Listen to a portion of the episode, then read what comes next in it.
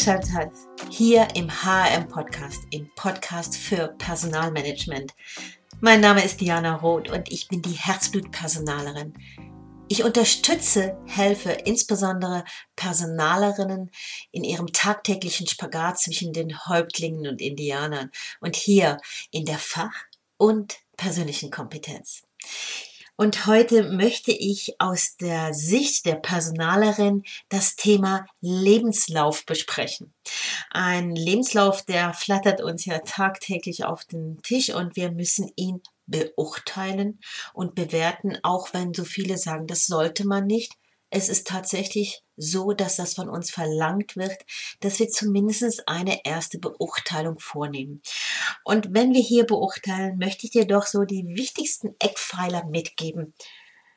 Und wenn du das jetzt bereits schon sehr erfolgreich und lange machst, wunderbar, dann sind vielleicht einige Ergänzungen in diesem Podcast dabei. Und wenn du das noch nicht so gemacht hast, dann nimm ganz viel mit. Okay. Also für mich ist der Lebenslauf das Kernstück in den Bewerbungsunterlagen. Äh, ich weiß, dass ähm, Vorgesetzte besonders auf das Bewerbungsschreiben achten. Ist mein Ding nicht so. Das äh, hat mit mir zu tun. Ich möchte wissen, wie stark deckt der Bewerber die Muss, die Kann und die Nice-to-Have-Kriterien ab, die der Vorgesetzte mir doch im Vorfeld gegeben hat. Und deswegen schaue ich erstmal nur auf den Lebenslauf. Ja, und ein Lebenslauf, der zeigt ja die Erfahrungen, äh, die Arbeitserfahrungen, die schulischen Erfahrungen und noch so viel mehr auf. Und wir als Personaler, ja, wir gehen damit Einfühlungsvermögen mm, mit Erfahrung an die Interpretation. Jawohl, Interpretation, denn mehr kann es nicht sein. Wir schauen, wie die Dynamik ist, die Motivation, die besonderen Lebensumstände. Und wir versuchen es zu werten. Letztens habe ich in einer Klasse von Wirtschaftsinformatikern und ja, du weißt ja, ich bin als Dozentin an verschiedenen Hochschulen eingesetzt. Das Thema Bewerbungsgespräche, Bewerbungsinterviews und natürlich auch Lebenslauf gehabt. Und ich wurde gefragt, ja, was gehört denn rein? Was wollen Personaler denn sehen? Ja, das sind zum Beispiel die persönlichen Koordinaten und da spreche ich natürlich vom Namen, von Nor Vornamen, vom Familienstand, vom Alter und Geschlecht und natürlich die Adresse und die Kontaktinformationen. Und hier finde ich es immer wieder witzig, wenn ich äh, Bewerbungen von Kandidaten bekommen, die älter sind, die vorher in einem Outplacement gewesen sind und wo das Outplacement ihnen empfohlen hat, das Geburtsdatum hier nicht anzugeben. Das macht mich eigentlich mehr sauer als Personaler, denn ich will natürlich das alte wissen, das spielt für mich eine Rolle und dann gehe ich einfach drei Seiten weiter und schaue äh, das nächste Zeugnis an und Bäm, dann habe ich's. Also, was soll das? Steh doch dazu, dass du 1955 geboren wurdest. Jawohl, du hast Erfahrung, du weißt was vor. Es hat keinen Sinn, das hier zu verbergen. Ja, und dann habe ich tatsächlich einen Vorgesetzten gehabt, der immer die Adresse genau angeschaut hat. Der ist dann auch mit Google View dahin gucken gegangen, wenn er nicht wusste, was ist das für ein Quartier, eine Gegend. Und er hat gewisse Ableitungen gemacht von der Adresse, was ich sehr gefährlich finde. Ja, und bei den Kontaktinformationen auch noch etwas Witziges. Manche geben ja bei den Lebensläufen so relativ witzige Kontaktinformationen an. Also ich erinnere mich an die Kontaktinformation sexysusi69 at gmx.ch. ja, äh, das ist wahrscheinlich Ihre private E-Mail-Adresse, aber grundsätzlich würde ich doch den Bewerbern empfehlen, macht solche Adressen nicht rein, weil ja, wir interpretieren einfach alles und was passieren könnte, ist natürlich, dass wir dich darauf ansprechen, dich als Bewerber, warum hast du diese Adresse da reingemacht und was hat das mit dir zu tun und was sagt das zu dir aus? Okay. Ja, dann schaue ich mir die Ausbildungen an, die schulischen, die Berufsausbildungen, äh, da den Schwerpunkt äh, und den roten Faden. Und ganz, ganz stark achte ich auf die Konkurrenz mit anderen Unterlagen, mit den Bewerbungsschreiben und für mich ist auch hier wieder so ein Herzstück die Beschreibung der beruflichen Tätigkeit, der beruflichen Erfahrung. Also meine ich, die besonderen Kenntnisse, die Häufigkeit des Wechsels. Ähm, achte ich natürlich ganz stark drauf, welche Branche er vorher bedient hat, denn je nach Branche ist ein häufiger Wechsel ähm, an der Tagesordnung. Also ich spreche da zum Beispiel von Hotellerie oder Gast, Gastronomie. Und dann interessieren mich die Tätigkeitsbeschriebe. Ja, wenn einer hinschreibt von ähm, 2012 bis 2015 Firma Müller, ähm, Sachbearbeiter Finanzen und das war's, damit kann ich als Personaler nicht so viel anfangen.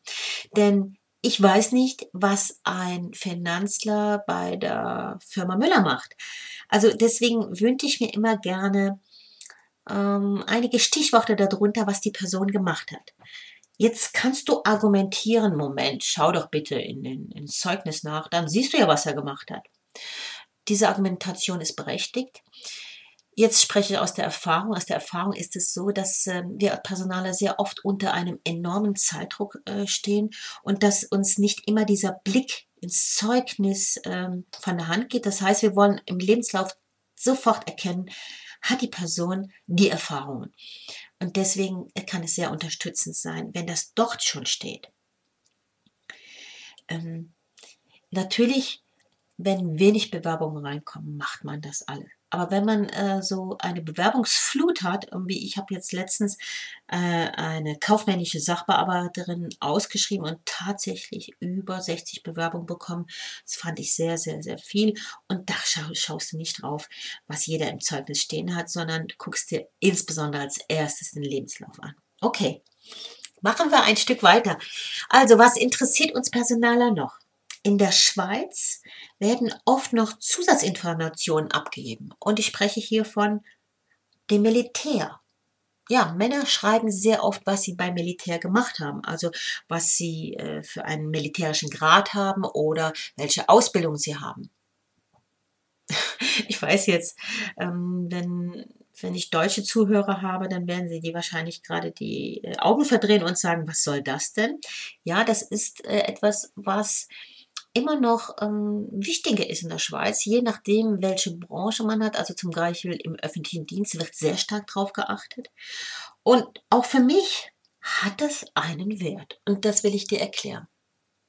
Wenn ich zum Beispiel eine Führungskraft suche und da bewirbt sich jemand, der, der wirklich sehr gut aussieht, aber eigentlich fast keine Führungserfahrung vorweisen kann. Und der hat beim Militär eine Führungsausbildung gemacht und dann auch ein militärisches Zeugnis beigelegt, dann kann ich mir vorstellen, ihn ins Gespräch einzuladen und zu prüfen, ob das was wäre. Ich selber habe mal einige Tage reinschauen können in die militärische Ausbildung der Schweizer Armee und bin von den Socken gewesen, was die alles in dieser Führungsausbildung haben. Auch äh, diese Assessments, da ist also ganz, ganz viel für die Wirtschaft abzuleiten und deswegen hat es für mich einen besonderen Wert. Aber für mich macht es auch genauso viel Pluspunkte, wenn jemand nichts beim Militär gemacht hat, also wenn er zum Beispiel verweigert hat. Also ich bin da nicht irgendwo ähm, sehr klar militärisch engagiert, sondern für mich sagt es einfach was aus, wenn jemand da eine militärische Ausbildung hat und es hat überhaupt nichts zu sagen, wenn jemand sagt, oh, ich bin Verweigerer. Das kann sehr gut passen für zum Beispiel den, äh, den Job als Sozialarbeiter, wo du vielleicht ganz anders vorgehen musst mit deinen Klienten, ganz anders auf die Leute zugehen musst. Und da könnte vielleicht jemand, der einen sehr starken militärischen Hintergrund hat, eher anecken. Aber ich stelle auch fest, dass sehr, sehr viele Unternehmensleiter oder auch Rechtsanwälte hier hm, eine, eine Karriere hingelegt haben im Militärischen und dass das sehr stark geholfen hat, nachher im Arbeitsleben sich zu vernetzen.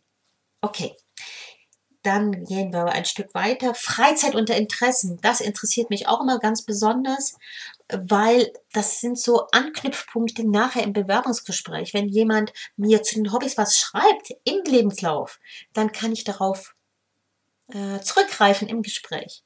Und so entsteht ein großes, ähm, ein großes Bild von der Person. Denn als Personaler setzt man ja sehr viele Mosaiksteine zusammen, zusammen zu einem Bild. Und das ist eben nur ein Bild, eine Interpretation, die mit ganz viel Bewertung belegt ist und mit ganz viel Bildern, die wir innerhalb kürzester Zeit von dieser Person erhalten haben.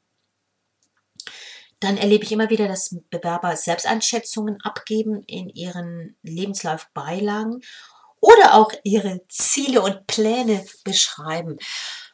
Was heißt das? Also ich erlebe immer wieder, dass Bewerber reinschreiben von 2020 bis 2022 Ausbildung zum XXX oder Studium das und das. Also dass man reinschreibt, was man plant.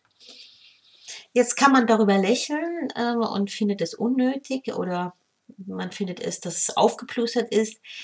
Egal, es zeigt mir, jemand hat Pläne und sagt mir als Personaler, was er vorhat. Okay. Also nochmal, der Lebenslauf ist ein Kernstück im Dossier. Es gibt äh, verschiedene Teile, die man angeben muss, damit der Personaler relativ viel ableiten kann. Und es gibt Zusatzinformationen, die allerdings freiwillig sind. Okay, also die Analyse zeigt ja nicht nur den Werdegang auf, sondern lässt auch Interpretationen auf gewisse Fähigkeiten zu. Ja, was meine ich jetzt hier? Hm, okay. Ich meine, du kannst ableiten, ob jemand freiheitsliebend ist oder ob er stark nach Wissen strebt oder stark nach Macht oder ein starkes Selbstbewusstsein hat aber es sind eben nur Interpretationen. Wissen tun es nicht und Papier ist verdammt geduldig. Okay, ja, das war jetzt so mein erster Input zum Lebenslauf. Ich danke dir sehr, dass du zugehört hast. Du wirst bestimmt noch ganz andere Erfahrungen haben, noch ganz andere Ansätze. Ich bin unglaublich froh, wenn du mir das schreibst, entweder direkt an kontakt@dianarothcoaching.com oder in unserer Facebook-Gruppe, weil wir uns dazu austauschen. Dazu hat es in der Facebook-Gruppe ein Video gegeben, der das ausführlich erklärt. Ich freue mich auf jeden Fall, wenn du beim nächsten Mal wieder dabei bist, denn dort wird es wieder ein kurzes HR-Blitzlicht geben zum Thema Karrieremuster. Und hier werde ich zwei Karrieremuster vorstellen, die wir in Lebensläufen manchmal entdecken. Also, ich wünsche dir einen guten Tag, eine wunderbare Woche und viel Erfolg. Denk immer daran, Personalmanagement, das ist viel mehr als eine Dienstleistung. Das ist eine Art Kunst, die man erlernen kann. Und deswegen, deswegen bleib dir immer treu und verändere dich. Bis bald, Diana. Toll, dass du zugehört hast. Du siehst, Personalarbeit ist mehr als eine bloße Dienstleistung. HRM ist eine Kunst, die erlernbar ist. Hast du Fragen oder Anregungen zu einem Thema, was dir unter den Nägeln brennt? Dann schreibe an Diana unter kontakt at dianarothcoaching.com. Und Diana freut sich natürlich ganz besonders, wenn du diesen Podcast auf iTunes bewertest. Die Erklärung findest du in den Show Notes. Es kostet nur zwei Minuten deiner Zeit. Tschüss und bis zur nächsten Podcast-Folge von und mit Diana.